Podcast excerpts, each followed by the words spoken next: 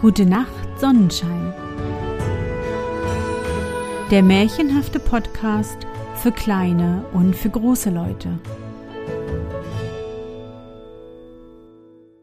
Hallo, mein Sonnenschein. Wie war dein Tag heute? Was hast du heute Schönes erlebt? Mein Name ist Anne und ich begrüße dich zur dritten und letzten Folge des diesjährigen Feiertags Weihnachtsmärchens meines Märchenpodcasts. Ach Sonnenschein, mir scheint, diese Galoschen des Glücks sollten eher Galoschen des Pechs heißen. Noch zwei weitere Kapitel haben wir vor uns.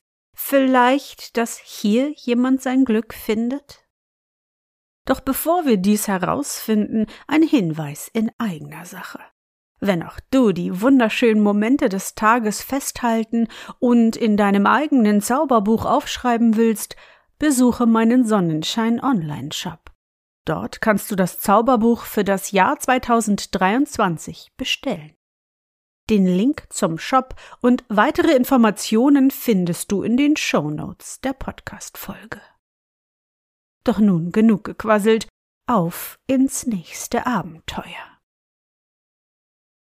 Bist du bereit?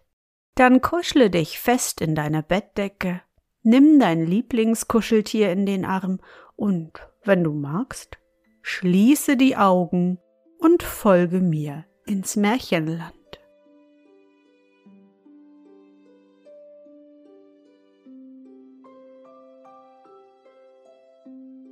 Kapitel 5 Die Verwandlung des Schreibers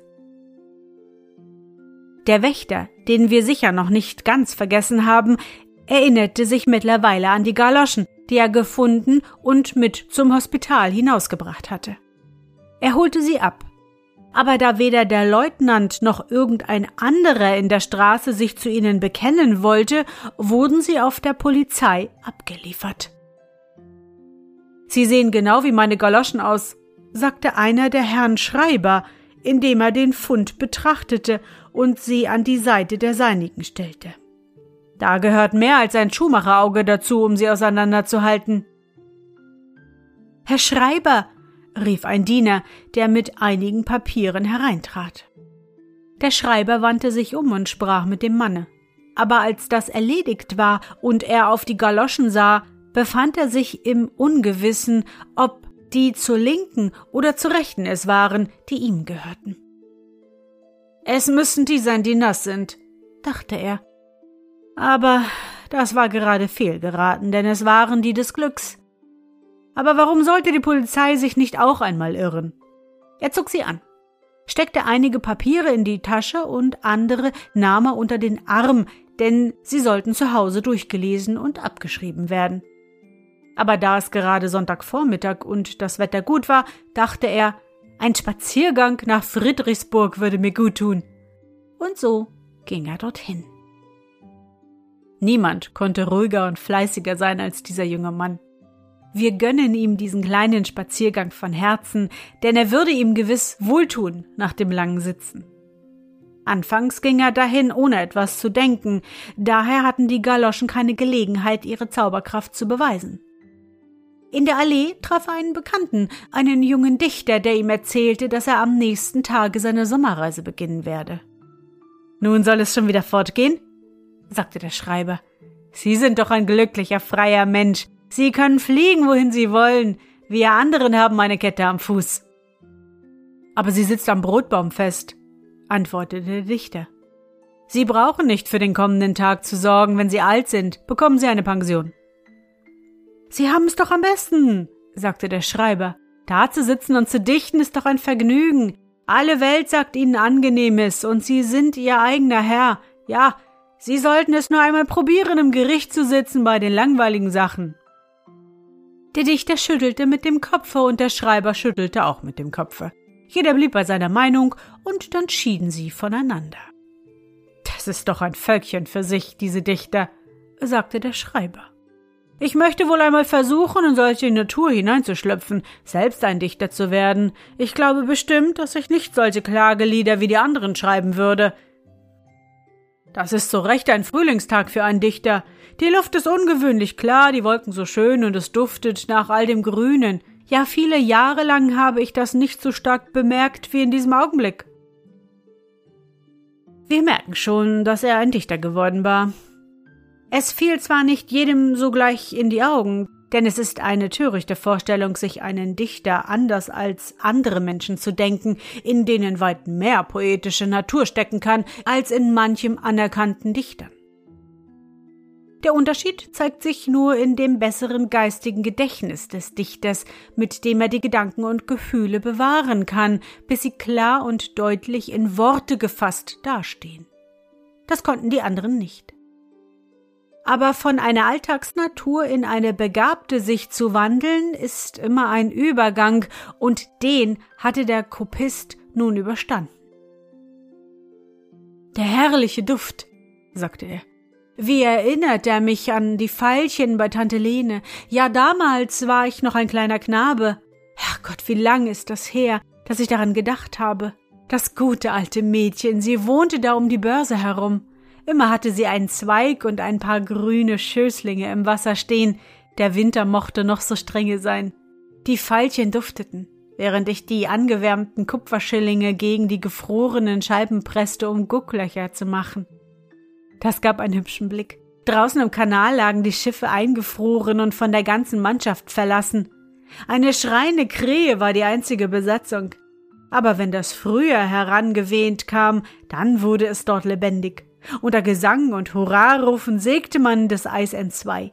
Die Schiffe wurden geteert und aufgetakelt, und dann fuhren sie zu den fremden Ländern. Ich bin hier geblieben und muss hier bleiben, immer in der Polizeistube sitzen und zusehen, wie die anderen Pässe ins Ausland nehmen. Das ist mein Los. Ach ja, seufzte er tief, aber plötzlich blieb er stehen. Was ist denn nur mit mir los? So etwas habe ich doch niemals früher gedacht und gefühlt. Es musste Frühjahrsluft sein. Er griff in die Tasche nach seinen Papieren. Die werden mich schon auf andere Gedanken bringen sagte er und ließ die Augen über das erste Blatt schweifen. Frau Siegfried, Tragödie in fünf Akten, las er.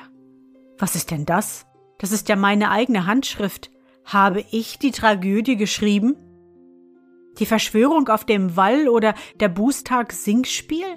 Wo kommt das denn her? Man muss es mir in die Tasche geschoben haben. Hier ist ein Brief. Der war von der Theaterdirektion. Die Stücke waren abgelehnt und der Brief selbst war nicht gerade höflich verfasst. Hm, hm, sagte der Schreiber und setzte sich auf eine Bank nieder. Seine Gedanken waren angeregt und sein Herz weich gestimmt. Unwillkürlich pflückte er eine Blume ab. Es war ein einfaches kleines Gänseblümchen. Was die Botaniker uns erst in vielen Vorlesungen erklären können, verkündete er in einer Minute.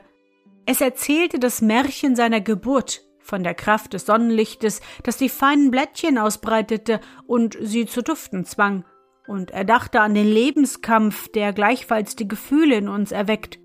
Luft und Licht buhlten um die Blume, aber das Licht war der begünstigtere. Zum Licht wendete sie sich und verschwand es, so rollte sie ihre Blätter zusammen und schlummerte in den Armen der Luft ein. Es ist das Licht, das mich verschönt, sagte die Blume. Aber die Luft lässt dich atmen, flüsterte des Dichters Stimme. Dicht daneben stand ein Knabe und schlug mit seinem Stock in einen sumpfigen Graben. Die Wassertropfen spritzten bis in die grünen Zweige hinauf, und der Schreiber dachte an die Millionen unsichtbare Tiere, die mit dem Tropfen in eine Höhe geschleudert wurden, die ihnen zum Verhältnis zu ihrer Größe ungefähr so erscheinen mochten, wie es für uns wäre, wenn wir hoch über die Wolken hinausgewirbelt würden.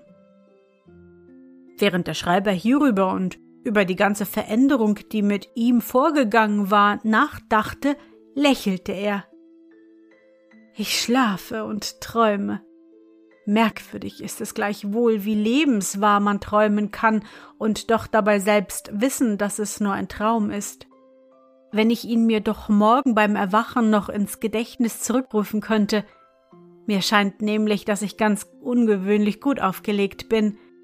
Ich habe einen klaren Überblick über alle Dinge, fühle mich so empfänglich für alles, aber ich bin sicher, wenn ich morgen wirklich etwas davon behalten haben sollte, so ist es verworrenes Zeug.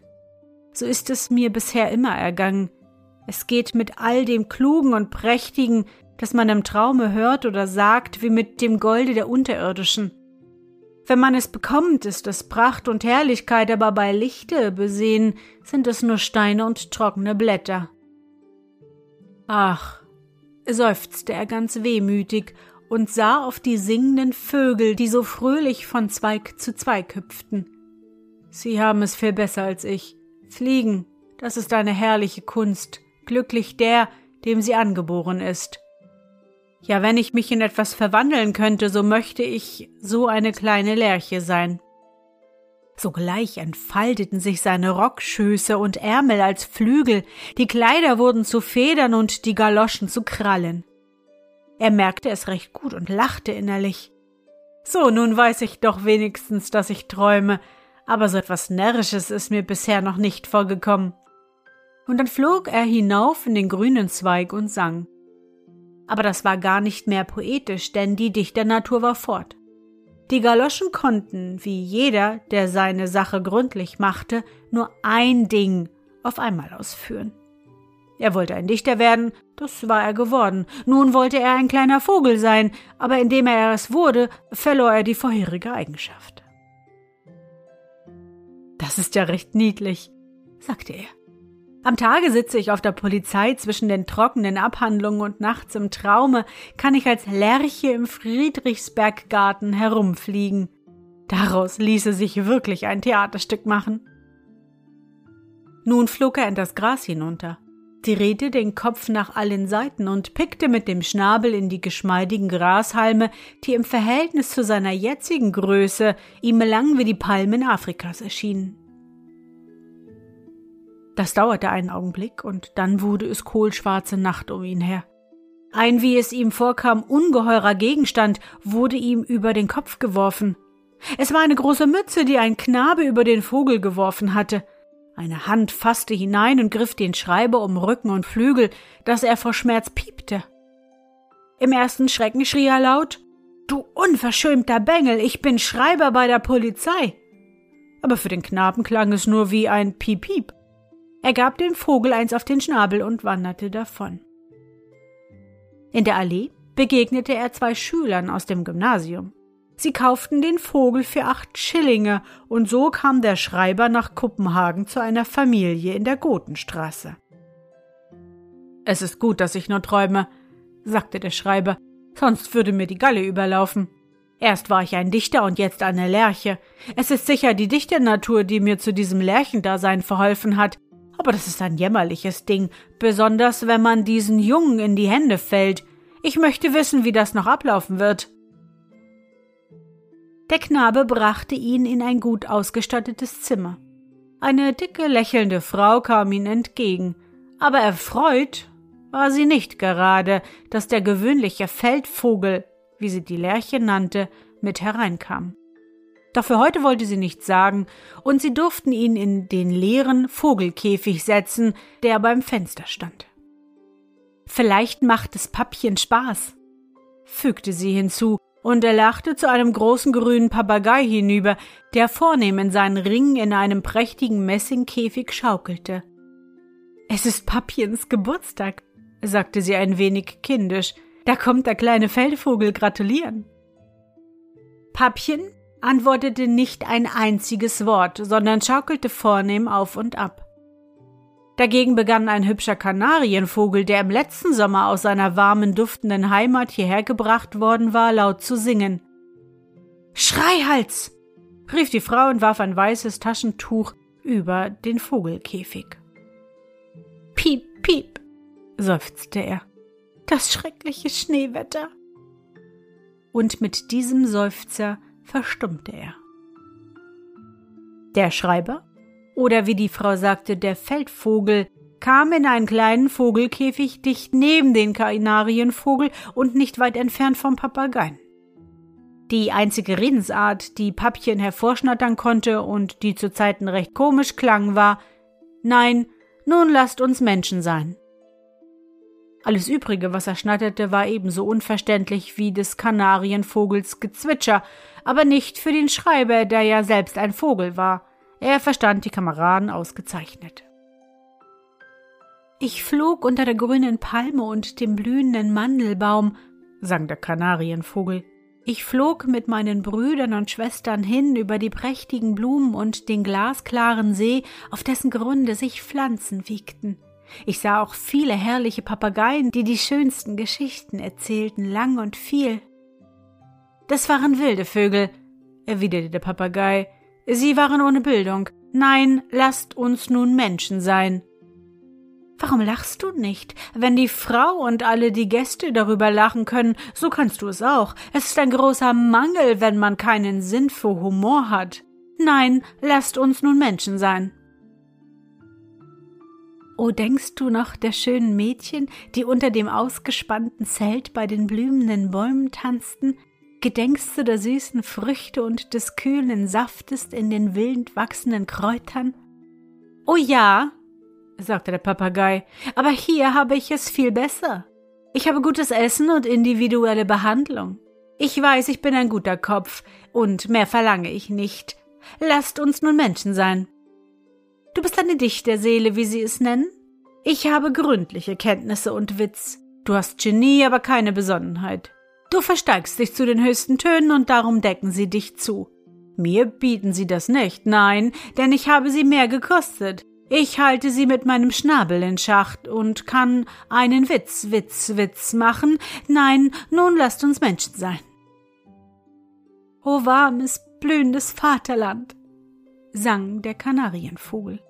Ich will von deinen dunklen grünen Bäumen singen, von deinen stillen Meeresbuchten, wo die Zweige den klaren Wasserspiegel küssen, singen von dem Jubel all meiner schimmernden Brüder und Schwestern, wo die wüste Pflanzenquellen wachsen.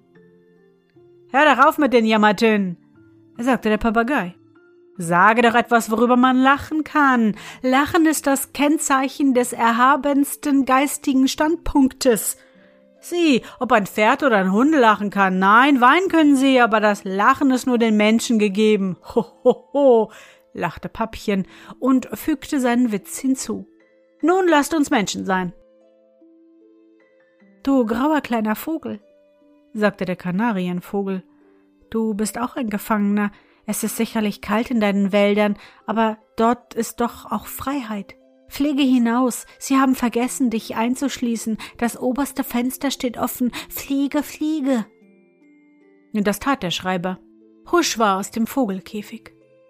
Diesem Augenblick knarrte die halboffene Tür, die ins Nebenzimmer führte, und geschmeidig mit grünen, funkelnden Augen schlich die Hauskatze herein und machte Jagd auf ihn. Der Kanarienvogel flatterte im Käfig und der Papagei schlug mit den Flügeln und rief Nun lasst uns Menschen sein. Der Schreiber fühlte den tödlichsten Schreck und flog durch das Fenster davon über Häuser und Straßen. Zuletzt musste er sich ein wenig ausruhen. Das gegenüberliegende Haus erschien ihm heimisch. Ein Fenster stand offen, er flog hinein, es war sein eigenes Zimmer. Er setzte sich auf den Tisch. Nun lasst uns Menschen sein, sagte er gedankenlos, wie er es von den Papageien gehört hatte, und im selben Augenblicke war er wieder Schreiber, aber er saß auf dem Tische. Gott bewahre, sagte er, wie bin ich denn hier heraufgekommen und in Schlaf gefallen? Das war ein recht unruhiger Traum, nichts wie dummes Zeug war die ganze Geschichte. Kapitel 6 Das Beste, was die Galoschen brachten. Zeitig morgens am folgenden Tage, als der Schreiber noch im Bette lag, klopfte es an seine Tür. Es war sein Nachbar aus derselben Etage, ein Student, der Pastor werden wollte. Er trat ein. Leih mir deine Galoschen, sagte er. Es ist so nass im Garten, aber die Sonne scheint herrlich, ich möchte eine Pfeife Tabak da unten rauchen. Er zog die Galoschen an und war bald unten im Garten, der einen Pflaumenbaum und einen Birnenbaum enthielt. Selbst ein so kleiner Garten wie dieser gilt in Kopenhagen für eine große Herrlichkeit. Der Student wanderte im Gange auf und ab. Es war erst sechs Uhr. Draußen von der Straße erklang ein Posthorn. Oh, Reisen, Reisen, rief er laut. Das ist doch das größte Glück in der Welt. Das ist meiner Wünsche höchstes Ziel. Das würde die Unruhe, die mich quält, stillen. Aber weit fort müsste es sein. Ich möchte die herrliche Schweiz sehen, nach Italien fahren und es war gut, dass die Galoschen sofort wirkten, sonst würde er allzu weit herumgekommen sein, sowohl für seinen Geschmack als auch für den unseren. Er reiste, er war mitten in der Schweiz, war mit acht anderen in einer Postkutsche zusammen. Er hatte Kopfschmerzen, einen steifen Nacken und das Blut machte seine Beine schwer und geschwollen, so dass ihn die Stiefel zwickten. Er schwebte in einem Zustande zwischen Wachen und Schlafen. In seiner rechten Tasche hatte er einen Kreditbrief, in der linken seinen Pass. Und in einem kleinen Lederbeutel auf der Brust waren einige Goldstücke eingenäht. Jeder Traum endete damit, dass eines oder das andere dieser Kostbarkeiten verloren geht. Deshalb fuhr er jeden Augenblick empor, und die erste Bewegung, die seine Hand machte, war ein Dreieck von rechts nach links und zur Brust hinauf, um zu fühlen, ob sie noch da waren oder nicht. Regenschirme, Stöcke und Hüte schaukelten im Netz über seinem Kopfe und verhinderten so ziemlich die Aussicht, die großartig war. Großernst und düster war die Natur rings um ihn. Die Tannenwälder erschienen wie Heidekraut auf den hohen Felsen, deren Spitzen sich im Wolkenschleier verbergen. Nun begann es zu schneien und der kalte Wind blies. Huh, seufzte er. Wären wir nur erst auf der anderen Seite der Alpen, dann wäre es Sommer und ich bekäme das Geld aus meinem Kreditbrief. Die Angst, die ich deswegen ausstehe, macht, dass ich die Schweiz nicht genießen kann. Ach, wären wir doch schon auf der anderen Seite. Und da waren sie auf der anderen Seite. Weit unten in Italien war er, zwischen Florenz und Rom. Der Trasimener See lag in der Abendbeleuchtung wie flammendes Gold zwischen den blauen Bergen. Hier, wo Hannibal den Flaminius schlug, hielten nun Weinranken sich friedlich an den grünen Händen. Kinder bewachten eine Herde kohlschwarzer Schweine unter einer Gruppe duftender Lorbeerbäume am Wege. Verstünden wir, dies mit Worte zu malen, so würden wir alle jubeln, herrliches Italien. Aber weder der Theolog noch nur ein einziger von seinen Reisegenossen im Wagen sagte etwas ähnliches.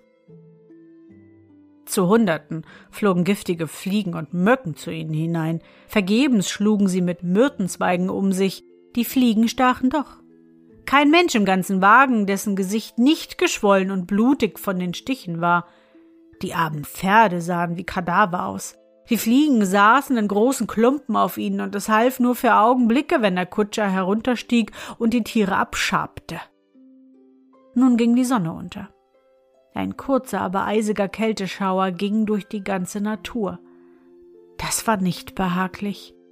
Aber ringsum verdämmerten die Berge und Wolken in der seltsamsten grünen Farbe so klar, so schmelzend, ja, geht nur selbst hin und schaut. Das ist besser als Beschreibungen darüber zu hören. Es war ein unvergleichliches Schauspiel. Die Reisenden fanden das auch, aber der Magen war leer, die Glieder matt, alle Sehnsucht des Herzens gipfelte in dem Nachtlager. Doch, wie würde das ausfallen? Man hielt viel eifriger danach Ausschau als nach der schönen Natur.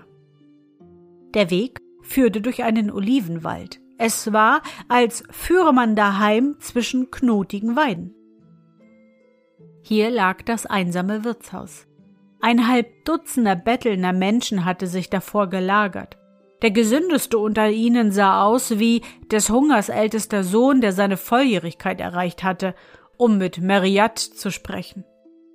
Die anderen waren entweder blind oder hatten kaputte Beine. Das nackte Elend grinste überall aus den Lumpen hervor.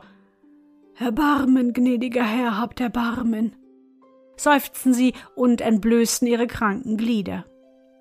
Die Wirtin selbst mit bloßen Füßen, ungekämmtem Haar und in einer schmutzigen Bluse empfing die Gäste. Die Türen waren mit Bindfaden zusammengebunden. Der Fußboden in den Zimmern wies einen halb aufgerissenen Belag von Mauersteinen auf, und Fledermäuse flatterten unter der Decke hin und der Gestank hier drin. Machen Sie lieber den Tisch im Stall zurecht, sagte einer der Reisenden. Da unten weiß man wenigstens, was man einatmet. Die Fenster wurden geöffnet, dass ein wenig frische Luft hereinkommen konnte, aber geschwinder als diese drang das unaufhörliche Gejammer hinein. Habt Erbarmen, gnädige Herren! An den Wänden standen viele Inschriften, und die Hälfte davon war gegen das schöne Italien gerichtet. Das Essen wurde aufgetragen, es gab eine Suppe aus Wasser mit Pfeffer und ranzigem Öl gewürzt, das auch in der gleichen Güte bei Salat wieder erschien. Verdorbene Eier und gebratene Hahnenkämme bildeten den Höhepunkt der Mahlzeit. Selbst der Wein hatte einen Beigeschmack, als wäre er wahre Medizin. Zur Nacht wurden die Koffer gegen die Tür gestellt und einer der Reisenden hielt Wacht, während die anderen schliefen. Der Theolog war der Wachthabende. Oh, wie schwül war es hier drin.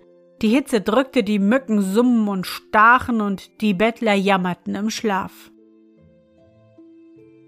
Ja, Reisen ist schon recht gut, seufzte der Student. Wenn man nur keinen Körper hätte, könnte dieser ruhen und der Geist indessen fliegen. Wohin ich komme, findet sich ein Mangel, der das Herz bedrückt. Nach etwas Besserem als diesem Augenblicklichen sehne ich mich ja nach etwas Besserem, dem Besten, aber wo und was ist das? Im Grunde weiß ich wohl, was ich will. Ich will zu meinem glücklichen Ziel, dem glücklichsten von allem. Und wie das Wort ausgesprochen war, war er in seinem Heim. Die langen weißen Gardinen hingen von dem Fenster herab und mitten auf dem Fußboden stand der schwarze Sarg. In diesem lag er im stillen Todesschlafe. Sein Wunsch war erfüllt, der Körper ruhte, der Geist reiste. Preise niemand glücklich vor seinem Tode. Solons Wort. Hier bewies es wieder einmal seine Gültigkeit. Zwei Gestalten bewegten sich im Zimmer. Wir kennen sie beide. Es war die Trauer und die Abgesandte des Glücks. Sie beugten sich über den Toten. Siehst du, sagte die Trauer, welches Glück brachten deine Galoschen wohl der Menschheit? Sie brachten wenigstens dem, der hier schläft, ein dauerndes Gut, antwortete die Freude. Oh nein, sagte die Trauer, selbst ging er fort, er wurde nicht abgerufen. Seine geistige Kraft hier war nicht stark genug, um die Schätze dort zu heben, die er nach seiner Bestimmung heben sollte. Ich will ihm eine Wohltat erweisen. Und sie zog ihm die Galoschen von den Füßen. Da war sein Todesschlaf zu Ende, und der Wiederbelebte erhob sich. Die Trauer verschwand, mit ihr aber auch die Galoschen. Sie hat sie gewiss als ihr Eigentum betrachtet.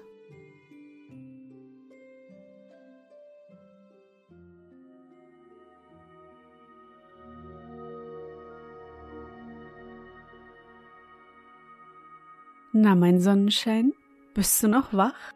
Das waren die letzten beiden Kapitel aus dem Märchen Die Galoschen des Glücks von Hans Christian Andersen. Erinnerst du dich an das erste Kapitel, in dem die Trauerfee meinte, dass wir Menschen unglücklich werden und froh sind, wenn wir die Galoschen wieder ausziehen können? Ja, sie hatte recht. Vielleicht hat sie die Galoschen aber auch verzaubert, weil sie sie für sich haben wollte. Hm, was meinst du? Ich hoffe, dir hat unsere gemeinsame Reise heute gefallen. Für mich war es wieder wunderbar und ich danke dir, dass du mich begleitet hast.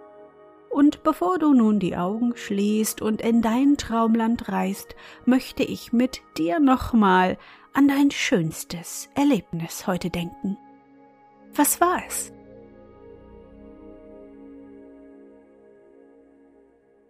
Vielleicht habt ihr heute Oma und Opa besucht. Oder es waren Tante und Onkel bei euch zu Besuch.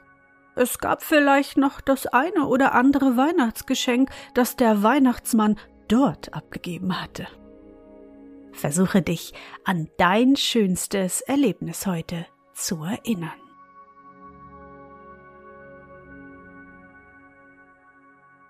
Und? Was war dein schönstes Erlebnis heute und wie fühlst du dich dabei? Suche dir auch heute wieder den schönsten Moment aus und präge ihn dir gut ein. Und wenn du magst, kannst du ihn auch malen oder im Zauberbuch aufschreiben. Und nun? Gute Nacht, Sonnenschein. Schlaf gut und träum was Schönes. Wir hören uns bald wieder.